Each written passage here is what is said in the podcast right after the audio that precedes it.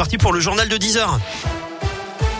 Et à la une, cet homme tué par balle dans le puits d'Aumière à Champétière, près d'Ambert. La victime était âgée de 62 ans. C'est son voisin, un agriculteur, qui aurait ouvert le feu. Le suspect de 73 ans a été placé en garde à vue d'après la montagne.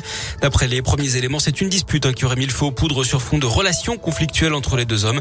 La victime avait été adjoint au maire de cette commune de 300 habitants. Une cellule psychologique a été mise en place pour la famille et une enquête ouverte.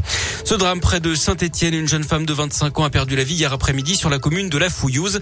D'après le progrès, la victime était en plein travaux de rénovation de sa maison lorsqu'un mur s'est effondré sur elle. On ignore encore les raisons de cet accident. Une autopsie a été ordonnée pour établir les circonstances de son décès. Quelle suite au rapport sauvé sur la pédocriminalité au sein de l'Église catholique française?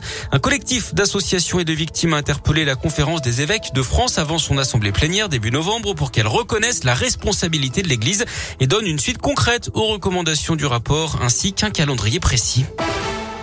Dans la région, cette soirée sous très haute tension dans le quartier de la Duchère à Lyon, hier des policiers ont été visés par des coups de feu vers 19h. A priori, lors d'un contrôle de la BAC sur un point de deal, aucun agent n'a été blessé. Le raid est intervenu et le quartier a été bouclé pour retrouver le ou les tireurs présumés. Le maire de Lyon, Grégory Doucet, s'est rendu sur place. Il a dénoncé des faits extrêmement graves. Le parquet de Lyon a ouvert une enquête confiée à la police judiciaire. La situation était, semble-t-il, revenue au calme ce matin. Autre intervention guerre dans le Rhône pour les gendarmes dans la commune des Ardillas, dans le Beaujolais, tout près de la frontière avec la Saône-et-Loire et la Loire. Un homme de 66 ans s'est retranché chez lui avant de tirer sur les gendarmes sans faire de blessés. Tout serait parti d'un différent familial d'après le progrès. Le GIGN est intervenu. Le suspect a été interpellé et placé en garde à vue pour tentative d'homicide sur personne dépositaire de l'autorité publique. Le suspect n'était pas connu hein, pour des faits de violence. Une agression à la prison de Moulin-Isère dans l'Allier. Hier, un détenu a attaqué un autre prisonnier avec un poinçon artisanal pendant la douche. L'agresseur s'est ensuite barricadé. D'après la montagne, il a finalement été maîtrisé hier en fin de matinée. La troisième dose du vaccin Moderna approuvée pour les plus de 18 ans. C'est l'agence européenne du médicament qui a donné son feu vert hier.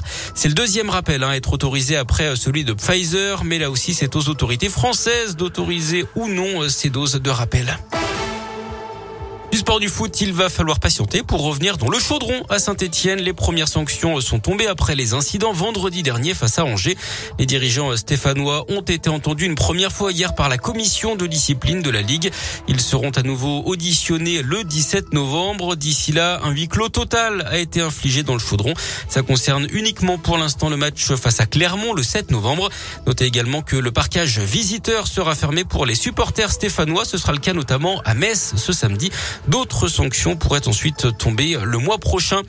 Et puis il y a un match ce soir, celui des féminines de l'équipe de France. Elles disputent une rencontre de qualification pour le prochain mondial. C'est à partir de 17h au Kazakhstan.